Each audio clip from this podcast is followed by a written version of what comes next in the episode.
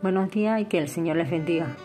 Me gustaría compartir con vosotros en, esta mañana un salmo con el que Dios me ha estado hablando estas últimas semanas. Se trata del Salmo 104. Este salmo comienza con las mismas palabras con las que termina. Bendice, alma mía, a Jehová. Podríamos decir que el Salmo 104 es un canto que reconoce al Dios creador de la naturaleza y cómo Él cuida de su creación. Son 35 versículos que nos hablan de todo un cosmos formado de una manera perfecta. Cada creación hecha por Dios obedece a la voz de Dios sin salirse de sus límites. En el versículo 8 leemos que Dios subió los montes y bajó los valles y ellos se fueron al lugar que Dios les había señalado.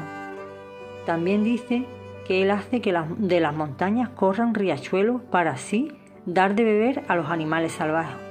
Y continúa diciendo que Él hace crecer los pastos para los animales y también que hace crecer las plantas que el hombre cultiva para así sacar el pan que les da la fuerza.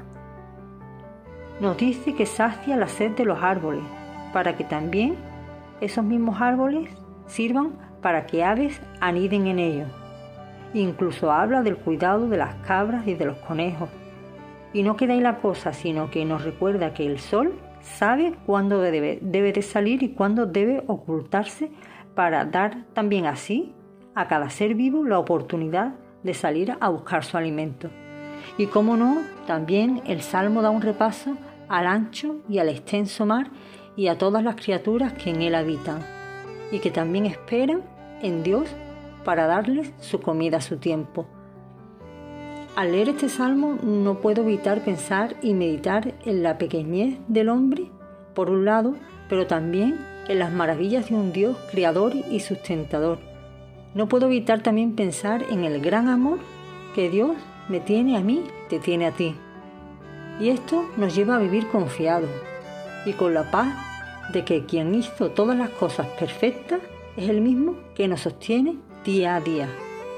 El salmista supo reconocer la insignificancia y la pequeñez de su vida, pero a la vez también supo reconocer el poder de un Dios creador y sustentador de todo y todo lo llevó a decir estas palabras, bendice alma mía a Jehová.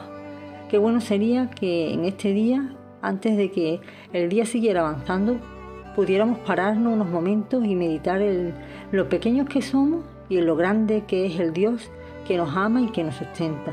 Y esto nos lleve a decir a nuestra, a nuestra alma, alma mía, alaba, adora y bendice a tu Dios.